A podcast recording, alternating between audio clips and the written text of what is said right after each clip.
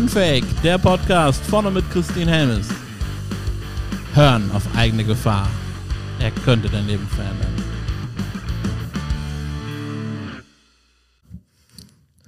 Willkommen zur neuen Podcast-Folge. Ich habe heute die besondere Ehre und Freude, den Martin Limbeck hier bei mir zu haben. Hallo Martin. Hallo, ich freue mich. ich freue mich auch sehr. Und äh, ja, die, die schon ein paar Folgen gehört haben, die wissen, ich bin nicht so ein Fan von so ewig langen Vorstellungsrunden. Deswegen möchte ich bitten, einmal in drei Worten dich vorzustellen. Unternehmer, Bestsellerautor, Speaker und stehe jeden Morgen auf, um Menschen besser zu machen. sehr cool. Sehr, sehr cool. Ja, Martin, was bedeutet für dich eigentlich glücklich sein? Oh, da geht sie aber auch gleich aufs Volle hier, du. Aber na klar. Du, was bedeutet glücklich sein? Das ist eine schwierige Frage, weil ich das auch nicht immer in meinem Leben bin. Ich glaube, es gibt glückliche Momente. Ich bin zum Beispiel glücklich darüber, dass ich einen Beruf habe, der mich sehr erfüllt, der mir Spaß macht. Ich bin glücklich, wenn meine Hunde, die mich bedingungslos lieben, mit mir kuscheln, da sind. Ähm, ich bin glücklich, wenn ich mit meinem, meiner Familie zusammen bin und wir gute Zeit, der Quality Time, wie es heute ja Neudeutsch heißt, verbringen können.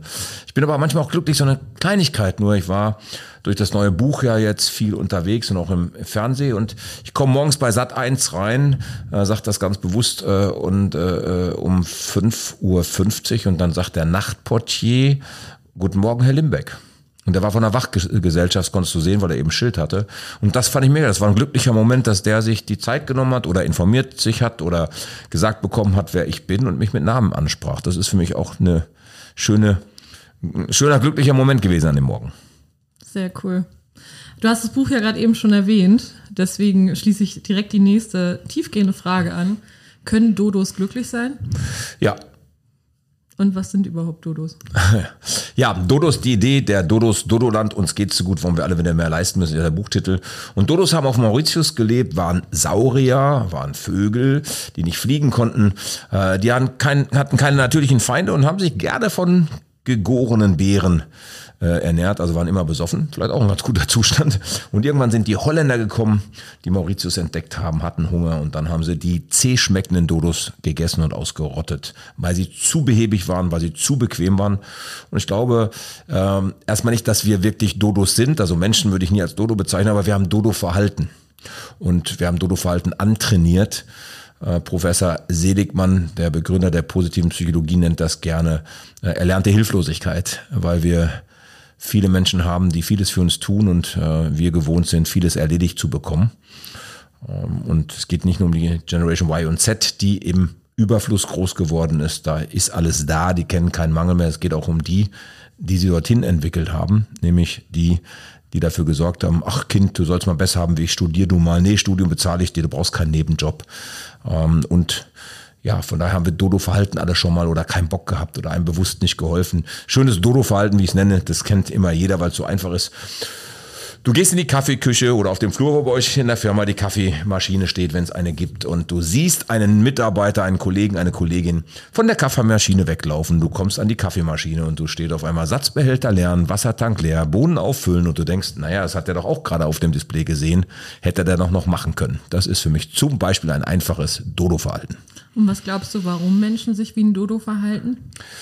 Ich glaube, es hat ganz viele Gründe. Ich werde immer gefragt, ja, Mensch, wo sind denn die Lösungen denn in Ihrem Buch? Erstmal habe ich ein Buch geschrieben, was sehr schwarz-weiß ist, um aufzurütteln. Ich habe natürlich nicht nur Lösungen, aber es fängt in der Familie an, es fängt bei Erziehung an, es fängt bei Respekt an, es fängt an, äh, wieder Nächstenliebe zu haben, Menschen zu helfen. Das hatten wir zum Beispiel äh, beim Ahrtal. Da hat es wieder bei so Katastrophen können wir gut Nachbarschaftshilfe geben, nur wo, wofür brauchen wir erst die Katastrophe? Also warum machen wir es nicht auch so?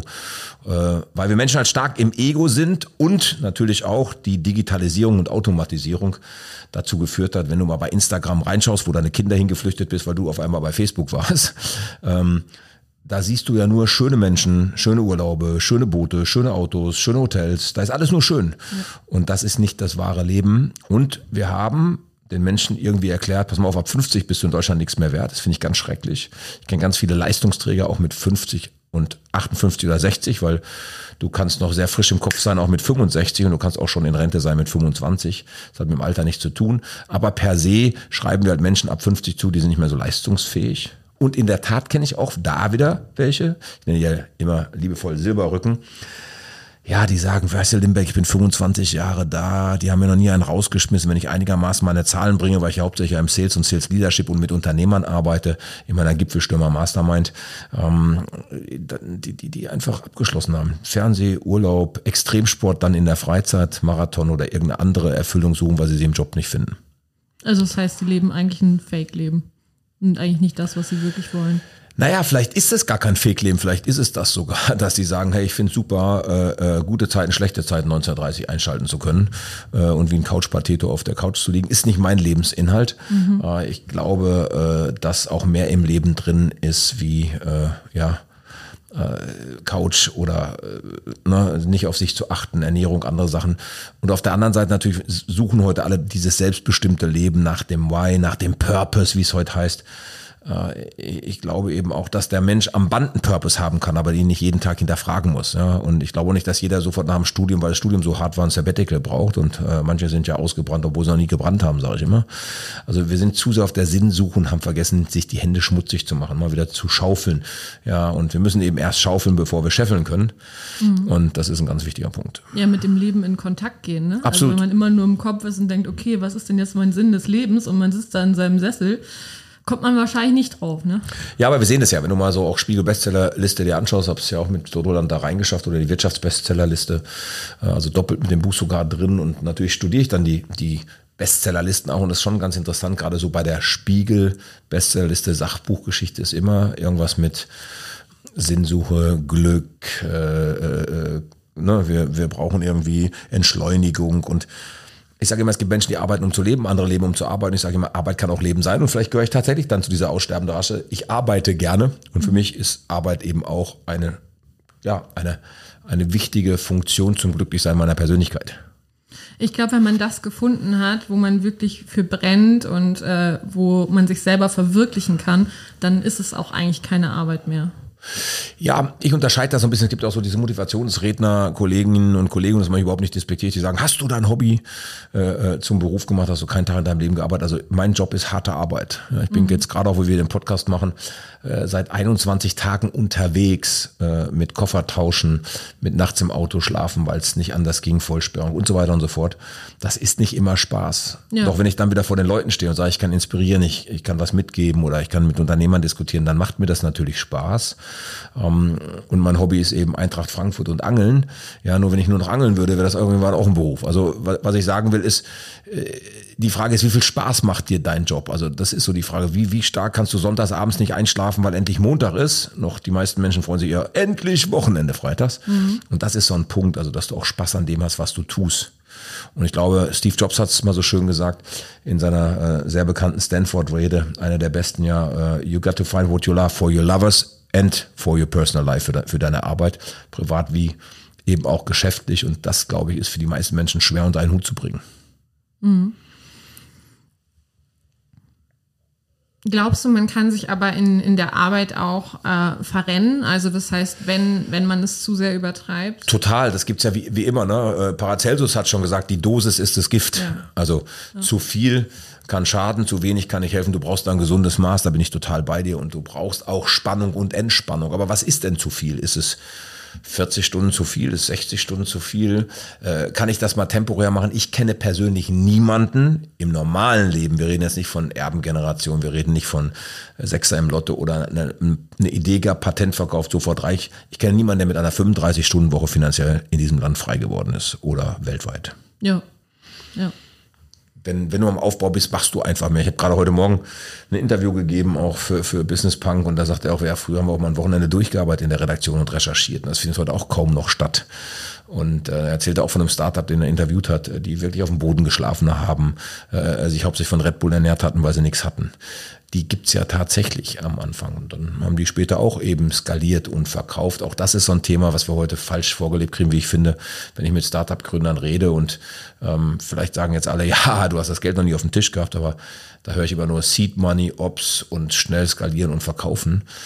Ah, weiß nicht, ob das so ist. Wir brauchen mal wieder so ne, junge Generation auch die Werte schafft, so wie früher einen Siemens, einen Borsig, einen Würth, einen Fischer, einen Thomann, mhm. die fehlen uns einfach. Und das wird uns irgendwann hinterherlaufen, was viele Menschen da draußen nicht mitbekommen, weil sich damit auch aus meiner Sicht zu wenig beschäftigen, ist, Äh, jeden Tag kaufen elf Ausländer eine Firma in Deutschland. Jeden Tag elf Ausländer. Ich habe gerade mit einer Dame gesprochen, die bei uns ins Franchise möchte. Wir haben ein Franchise-System in der Limbeck Group für Training und Beratung. Und die sagte mir, sie hat jetzt mal einen Wahlkampf gemacht, sechs Monate, um Bürgermeisterin zu werden. Und äh, da hat sie auch viel gelernt. Sag ich, okay, lerne ich direkt dazu. Und dann sagt sie, ja, es war tatsächlich so. Ich habe gemerkt, wie wenig Inhalte Menschen interessiert politisch. Also Inhalte, um was zu verändern in der Stadt. Und geworden ist derselbe Amtsinhaber wieder. Und der hat eben am Vatertag, Muttertag, Kindertag, Spielplatztag, Gamingtag Freibier und Bratwürste gemacht. Und das sagt viel über unsere Gesellschaft aus, wie ich finde. Mir ja. hat ein Professor geschrieben, vielleicht noch als Anekdote, auch ein Professor hat mir geschrieben, der für Maschinenbau, ein, ein Professor sagt, Sie werden wahrscheinlich sagen, ich bin auch ein Dodo, ich habe Zeit meines Lebens natürlich auch Beamter in Anführungsstrichen, mache aber Ratsprozesse außen vor. Ich habe Ihr Buch gefeiert, sagt er. In meinen Hörsälen sitzen Kinder oder Jugendliche oder dann eben Heranwachsende, die da gar nicht hingehören. Die können weder Grammatik, Rechnen noch Deutsch schreiben er versteht nicht, wie die durch die Schule gekommen sind, teilweise, ob die Lehrer es nicht gesehen haben, nicht interessiert haben oder die Eltern. Also er hat sehr viele Studierende, die beim logischen Denken schon außen vor sind und irgendwie Maschinenbau studieren wollen und keine Mathe können. Ja, liegt daran, dass in der Schule einfach nur auf Auswendiglernen gesetzt wird, ne? Und Bulimie-mäßig das wieder aus Papier kotzen und dann wieder vergessen. Genau, und wir haben äh, natürlich auch noch das Thema, dass wir Schulbücher haben, die auch mal äh, renoviert werden können. Ich kann mich dran erinnern, einer meiner äh, Geschäftsfreunde heute Freund geworden, übers Business kennengelernt, sagte, du Martin, ich habe mir einen Spaß gemacht, in 20 ähm, 20, wie das Ganze losging, mal äh, für die Kinder für zu Hause Homeschooling, wollte ich mal gucken, welche Bücher es elektronisch gibt. Es gab eins tatsächlich als EPUB und ein Buch für Lehrer mit einer CD als Lernbuch, ansonsten alles nur Hardcover. Da siehst du, wie weit wir in der Digitalisierung sind schwierig. Nicht nur da, auch in den Inhalten, die in der Schule gelehrt werden. Absolut, also, bin ich total bei dir. Ich habe heute noch geschrieben, äh, auf einen LinkedIn-Post einen Kommentar geschrieben, habe gesagt, wir sollten mal drei Monate die Schulen zumachen. Die Kultusminister sollten sich mal mit den Schülern zusammensetzen und sollten mal ein neues Bildungssystem äh, erschaffen was wirklich auf die jetzige Welt passt. Ich habe äh, vor kurzem einen netten Talk gehabt mit äh, Wirtschaftssenatoren und dann war eine Dame eines Wirtschaftssenators dabei und hatte ich den Sechser im Lotto, die kam aus dem Kult, äh, Kultusministerium in Bayern und wie ich dann über Lehrer anfing zu schimpfen, äh, in Anführungsstrichen, da gibt es natürlich auch ein paar gute, aber äh, ich brachte das Beispiel, ich eine Freundin habe, die tatsächlich ähm, Lehrerseminare macht und die sagte mir die erste Frage, die sie äh, bei Weiterbildung für Lehrer fragt, was, wie denkt ihr über Kinder?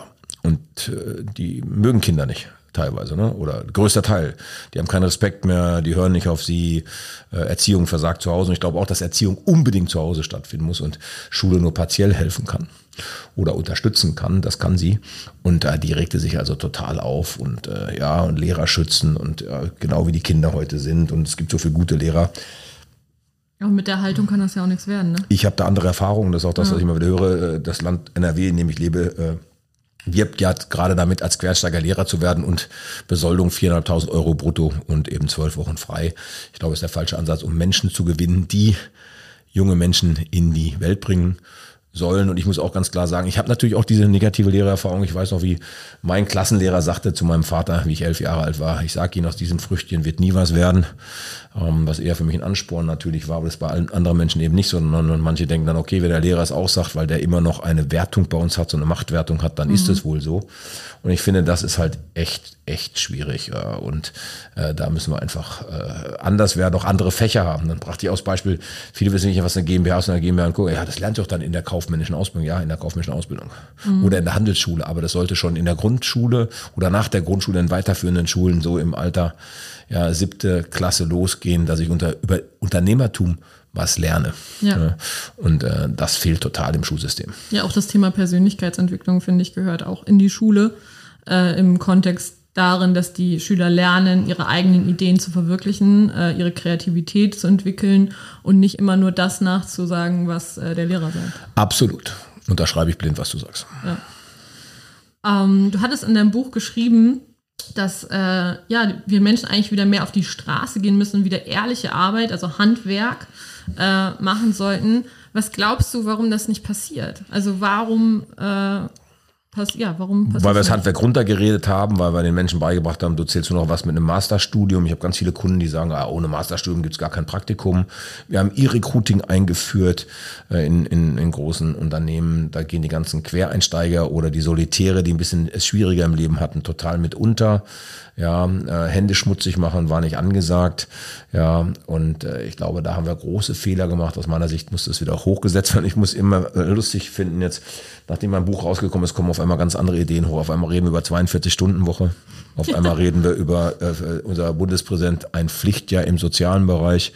Also auf einmal kommen die Themen und das macht mir immer so traurig. Wir brauchen immer erst das Schiff, das gegen die Wand fährt, bevor wir Deutschen dann aufwachen und sagen, ey, da müssen wir einen Kurs ändern. Und da sind wir halt eben behäbig geworden, weil der Staat überreguliert aus meiner Sicht. Ja, ja. Wir haben zu viel Beamtentum, das sagte mir auch dieser Professor. Ne? Wir machen halt nur noch Qualitätssicherung, Audits und jeder will irgendwie einen sicheren Hafen. Und wir verhindern es auch. Ich habe einen jungen Mann jetzt, der nach sieben Jahren bei uns weggeht, der kam mit 19 zu uns, dann haben wir erstmal dazu gebracht, eine Lehre zu machen. Das ist auch ein bisschen schwieriger. Er studiert jetzt nebenher und geht nach sieben Jahren. Und der wollte sich selbstständig machen schon mal vor zwei Jahren, weil er gerne Work and Travel machen wollte. Äh, und da gibt es auch beim Staat ja Zuschüsse und dann haben ganz klar die Leute gesagt bei der Agentur für Arbeit und, und Arbeitsamt halt, äh, er ist überqualifiziert, kriegt, er wird leicht vermittelt, deswegen würden sie ihn nicht in die Selbstständigkeit lassen. Also zumindest keine Förderung dafür geben. Finde ich schon spannend, statt happy zu sein, hey, das da will einer was aufbauen. Einzelfall. Das ist und kein Einzelfall. Das höre ich auch öfters und das ist doch schlimm. Das ist schlimm. Ja. Also um eine Förderung zu bekommen, dass man als Selbstständiger gefördert wird, das äh, ist ein harter, harter, harter Weg. Ja. Also da ist nicht einfach mal so eben kurz ein Formular ausfüllen, sondern das ist langwierig und teilweise auch unmöglich, weil Ja, die absolut. Leute dann einfach sagen, nö, mach, äh, wird nicht bewilligt. Und was will man dann machen als, als äh, derjenige, der gern seine Idee verwirklichen will, Arbeitsplätze schaffen will? Kannst du nichts machen. Absolut. So, und äh, ja. Ja, das äh, Schiff muss erst vor die Wand fahren, das, ist- das ist definitiv so. Also, und ich glaube, wir sind schon vor die Wand gefahren und äh, ja, können jetzt noch sehen, dass wir es irgendwie noch äh, wieder hinbekommen. Aber ja, der Zustand ist schon dementsprechend, wie du es halt auch in deinem Buch beschrieben hast. Ne? Ja, ist besonders. Und ich habe ja diese Utopie auch geschrieben, wie ich mir in Deutschland vorstellen könnte. Und dafür brauchen wir halt viel schlankere Strukturen, viel schlankeren Staat, ganz anderes Steuersystem. Ich bin ja total ähm, der Freund gewesen von unserem Professor aus Heidelberg, der gesagt hat, drei Steuersätze, ich würde alle Freibeträge streichen, dann brauchen wir nicht mehr so viel Steuer. Wir haben übrigens mehr Steuerfander Fander fast in Deutschland wie Beamte. Ja, da sollte man sich auch mal Gedanken machen. Also Ja. natürlich ist es nicht gut, dass wir die brauchen, weil dann gibt es ja tatsächlich Menschen, die gucken, dass sie den Staat austricksen. Auf der anderen Seite sollte der Staat sich fragen, warum machen die das? Genau. Ja, also ist ja beide Seiten das Thema. Und von daher, wenn du alle Freibeträge abschaffen würdest und eben drei Steuersätze hättest, wie hoch auch immer die sind, wie Kirchner damals vorgeschlagen hat, Ja. dann hättest du Ruhe. Und ich glaube, wenn wir tatsächlich, es wird ja gerade diskutiert, Reichensteuer ab 80.000 Euro Einkommen mit 57,5 Prozent, dann wird Deutschland noch mehr Leistungsträger verlieren, weil die da keinen Bock drauf haben. Die gehen ins Ausland, ja klar. Ja, definitiv. Also. Wenn dir diese Folge gefallen hat, und äh, wir sind ja bei Unfake, deswegen sage ich dir ganz ehrlich, mir fällt es super schwer gerade, äh, dich darum zu bitten, äh, diese Botschaft zu verbreiten. Ähm, aber genau das ist meine Bitte. Bitte teile diese Botschaft von Unfake überall. Ermutige Menschen dazu, unfake zu sein. Äh, sage ihnen, dass sie gut so sind, wie sie sind und nicht, wie sie denken, sein zu müssen. Das ist so unfucking fassbar wichtig. Und äh, wenn du eine Idee hast von einem Thema, wo du sagst, ey, da würde ich gern mal, dass Christine da was zu erzählt oder sich einen Interviewpartner einlädt, dann schreib mir gern auf coach@christinhelmes.de und mit ein bisschen Glück ist dein Thema demnächst unfake.